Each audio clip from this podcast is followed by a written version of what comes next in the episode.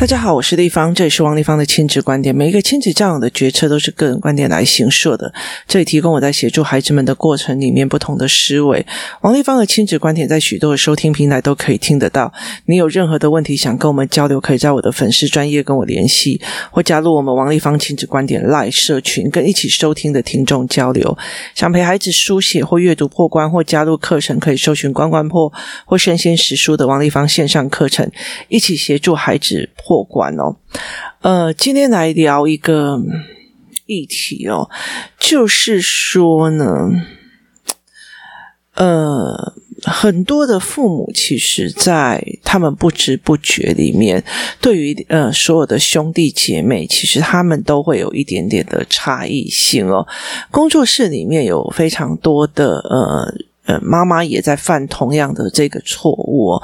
为什么？因为其实对我们来讲，小的永远都是小的，小的永远都是小的的意思，就是说，如果我今天我呃小孩差三岁好了，小孩差两岁哦，那其实呃就算只差一岁好了，其实我我我在我家，我跟我妹妹是差嗯。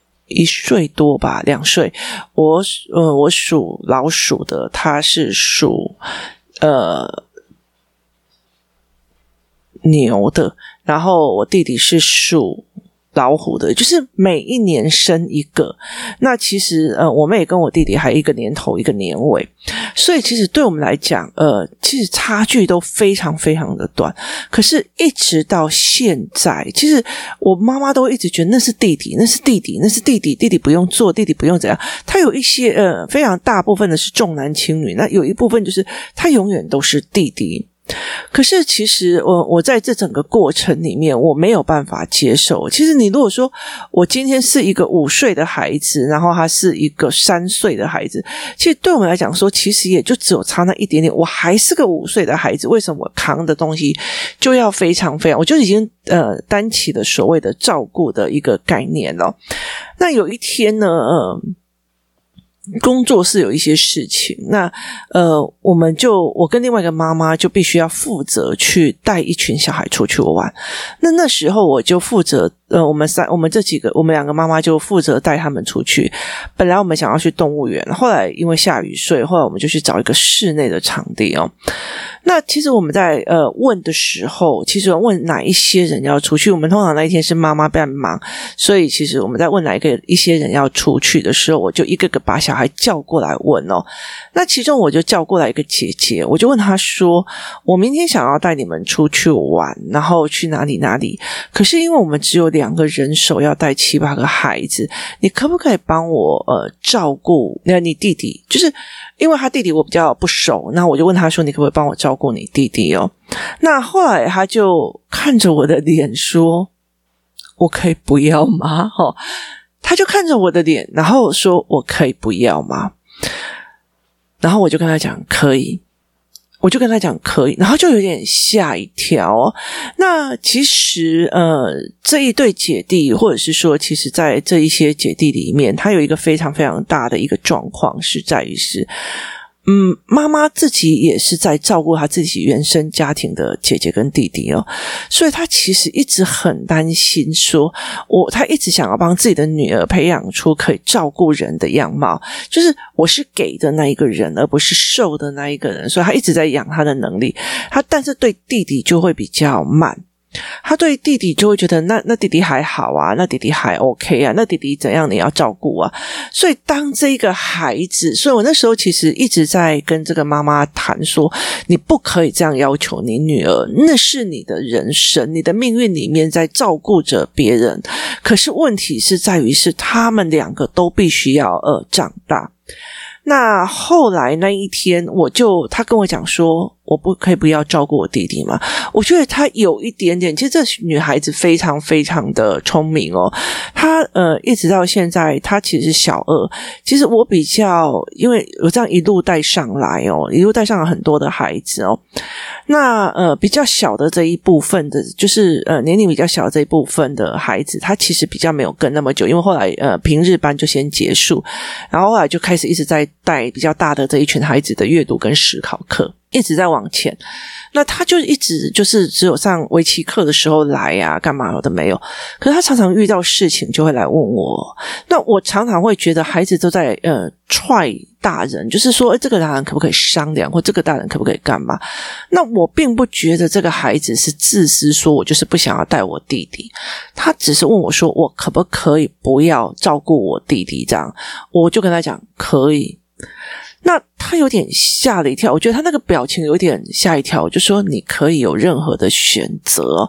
那过了没多久，我就把那个弟弟叫过来，我就跟他讲说：“哎弟，我跟你说，明天地方也要带你们出去玩，那你要不要去？”他说：“也要啊。”但是我就说：“可是你有一个任务。”诶他说：“什么任务？”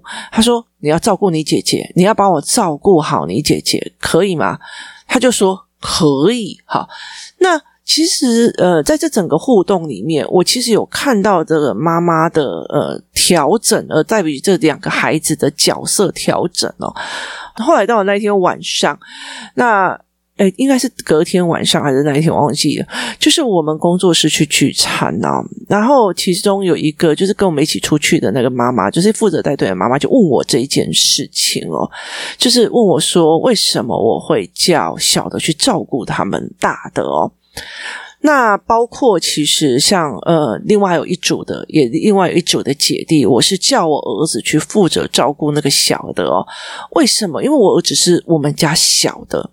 所以他其实还学不会照顾人，他其实会照顾我，因为我在家里面，呃，如果我的心脏发作，他通常都是他在照顾我，或者是说我的状况一不对，他就会赶快赶快药也拿来，然后呃，什么东西都拿来，包括毯子啊什么的，他所有东西都会，就是他会想要照顾我这样子的状况，他是有，可是他就是在同侪里面，他其实就没有办法，是他对。对他小的没有办法，就那一天我就叫他要照顾那个他常常跟他吵架那个小朋友，那这样子的概念哦，那一直到现在我就会开始慢慢的理解一件事，他就问我说，为什么我那一天的所谓的谁照顾谁的人员安排会是这个样子？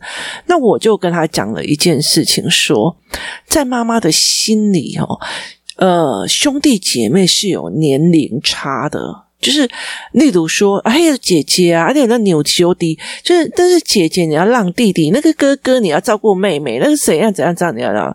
我告诉你一件事情，长大之后没有年龄差，你甚至很难去想象中我的年龄差到底是在哪里，意思不见得，意思就是在于是说，好像例如说，当我们开始工作的那一刹那。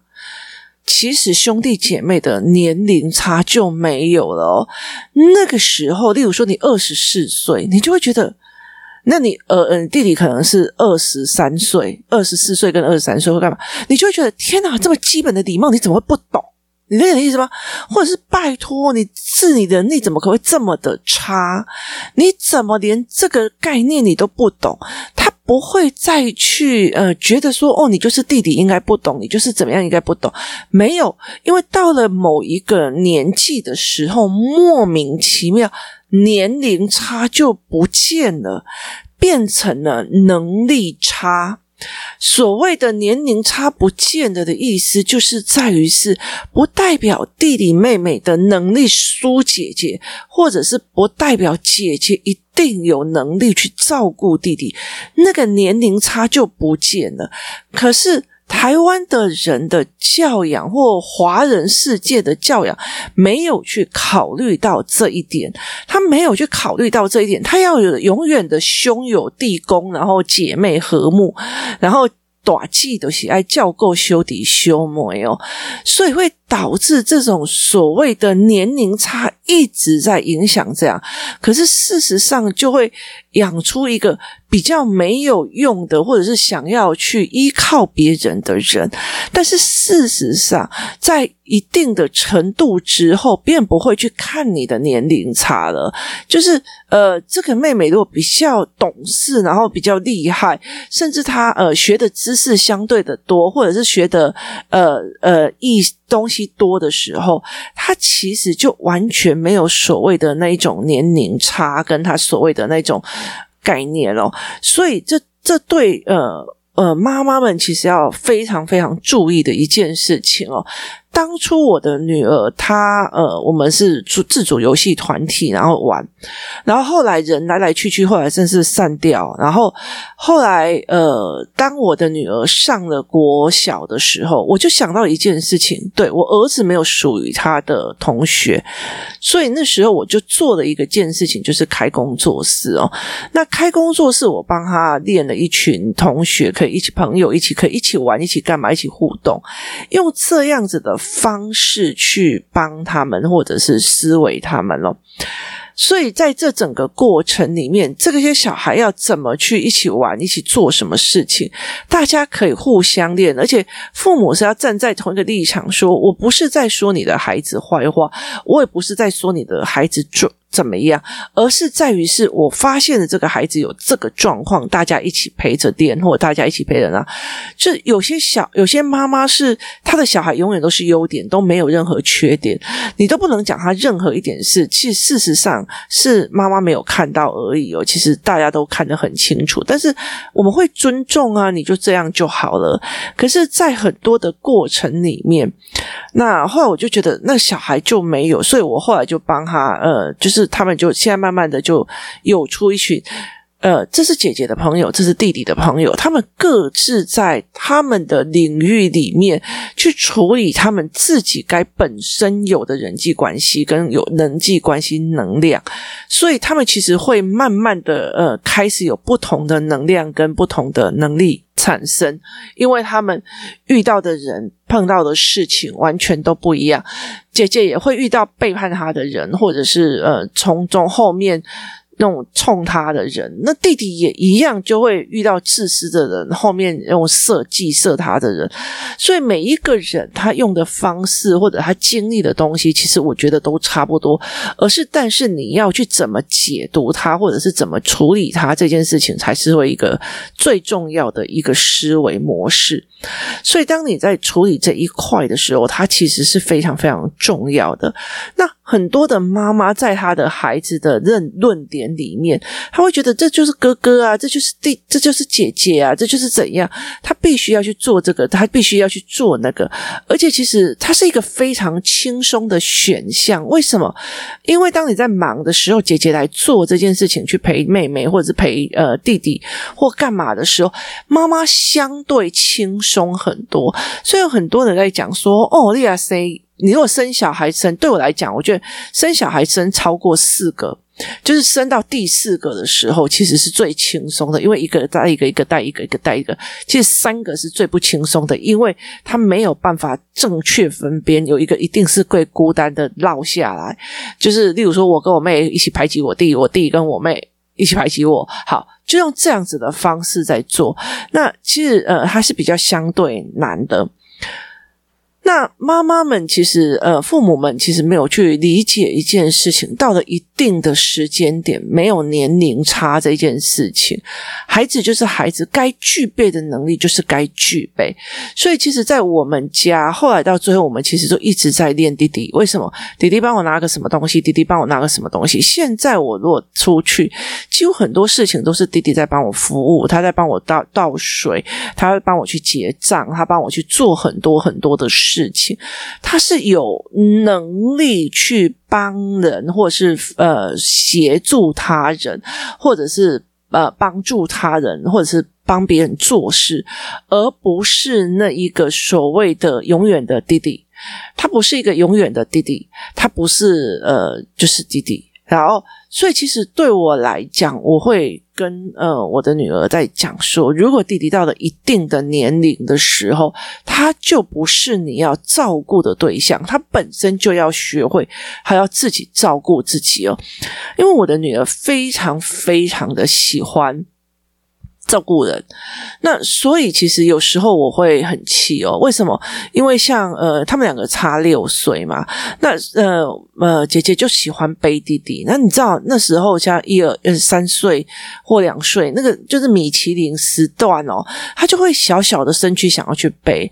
那呃，老师们或干嘛就会一直警告我女儿说：“你不可以再这样背弟弟。”为什么？因为你再这样背下去，有时候骨头会折断或干嘛的没有。因为呃，我。老他们的音乐老师曾经遇到一个妈姐姐，她就是背弟弟，然后跌倒，然后后来后来终身就没有办法站起来了，所以他就一直很紧张，然后就一直想要去劝服他说：“你不要做这件事情。”可是姐姐还是照样的想要去照顾弟弟，她想要去做什么，所以常常我会跟他讲说：“那不是你的责任。”把他教会是我的责任，不是你的责任。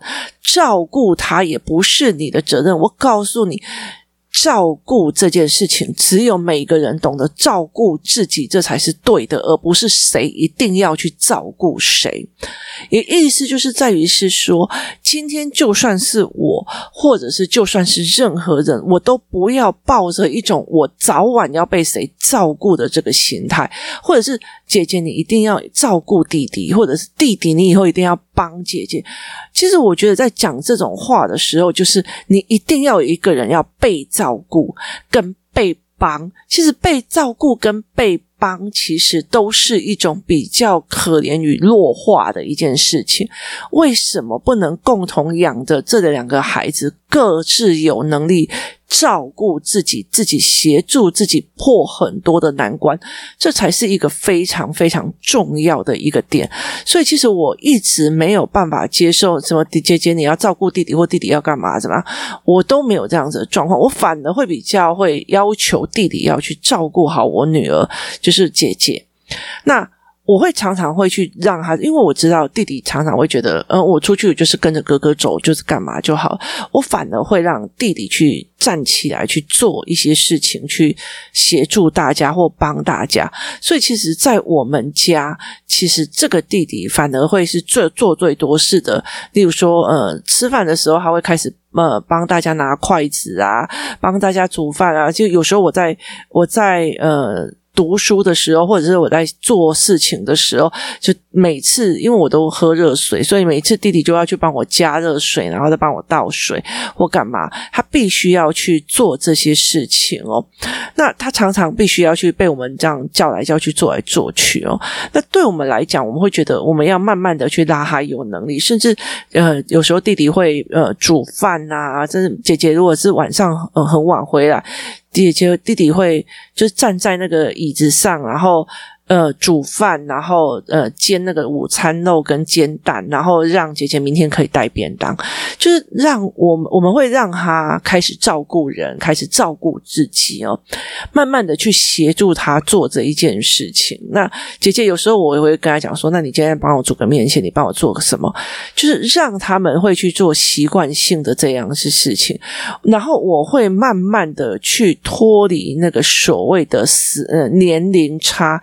跟姐弟差，没有所谓的年龄差带一辈子的哦。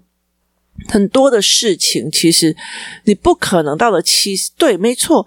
以以以称谓来讲，或者是以关系来讲，他七十岁了，他还是某个人的弟弟或某个人的妹妹。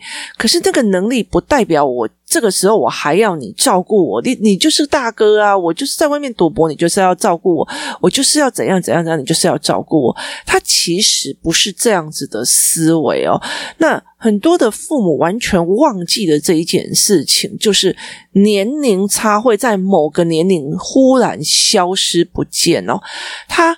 在同样的，例如说以十八岁来讲，十八岁的小孩或十八岁的人该懂什么就该要懂什么，并不一定就是你是弟弟就应该要怎样，你是妹妹就应该要怎样，你是哥哥就应该要怎样。没有在那个时段里面，其实大家应该皆要会，他才是一定的状况哦。所以其实我才会讲一句话。都已经这么大了，还要人家教吗？的很大的一个概念是在于这一个概念哦。那。很多的妈妈一直没有办法，很多爸爸妈妈一直没有办法去过这一关。他一直觉得啊，他就是我的小公主啊，他就是我的什么什么什么。其实这样子的方式，只是他未来会越来越难做。那很多人会引咎也在说，哦，那个哥哥很照顾妹妹啊，然后呃姐姐很照顾弟弟啊。其实这整个东西其实是一个能力的不平衡哦，然后跟遭遇的不平衡。其实对他们来讲，都是不是呃未来里面他们都可以。安心自在的用自己的能力处理自己生活跟解决生活上问题的一个。呃，完整性跟一个自在哦，我可以很自在的呃，遇到很多事情我都可以解决，遇到我的很多事情我都可以有能力处理掉，这种安心自在与自呃。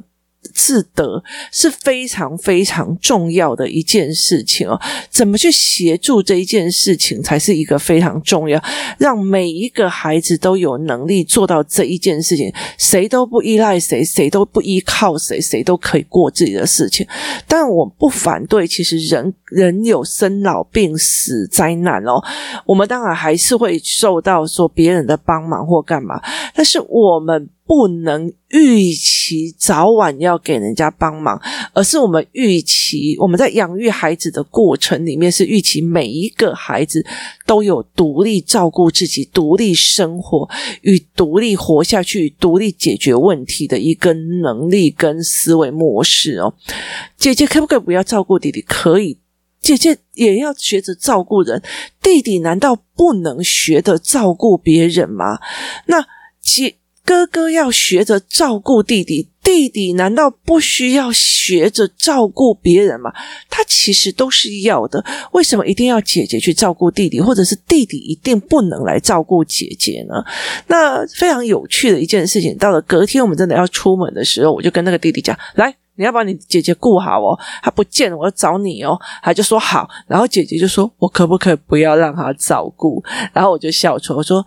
那那时候，其实我就说，可以，你不需要给人很照顾，你要自己照顾自己。但是我告诉你，我要协助你弟弟开始自己照顾自己，这才是一个非常非常重要的。他现在学会照顾别人跟照顾自己是一样的道理哦，而不是他永远在等着别人照顾，永远都是那个最小的，等别人下完决策再来告诉我就好了。等别人弄完东西了，我做的东西前面人都帮我处理好了，你东西都没有办法再用哦。所以包括其实。其实像呃坐坐捷运啊或干嘛，我们也都会让啊弟弟你带路，那弟弟你带路，那他带错了，我们就还是照样照样坐错的捷运去错错地方哦。高铁还不太不太敢让儿子带哦，那个带下去应该不知道到哪一哪一站哦，所以其实会慢慢的在训练他们这一块，重点在于是年龄差在某一个时段。它就会消失了，这是很多父母要去思维的一件事情。不要永远去想我要怎么兄友弟恭，怎样有的没有的没有。我跟你讲，感情好就会了，各自照顾自己，各自安好，各自服务自己，不要成为别人的负担。不要一天到晚觉得你理所当然就是要照顾我，你理所当然就是要怎样怎样。谁叫你是姐姐？当这样子的心态出来，永远都。不可能兄友弟恭，姐妹情深，这不可能的。每一个人的心里都有许多的泪跟怨。他们到四五十岁的时候，如果还有一个妹妹是这样心态，或者弟弟是这样心态，其实他们是撑不久的，因为它造成别人家庭的其他负担，这是呃比较辛苦的一件事情，所以。如何协助所有的孩子独立到有能力可以自己解决、自己照顾自己、自己把解决生命上所有的困难跟疑点，这才是一个最重要、最重要的一个呃任务哦。提供大家参考，也提供大家思考。今天谢谢大家收听，我们明天见。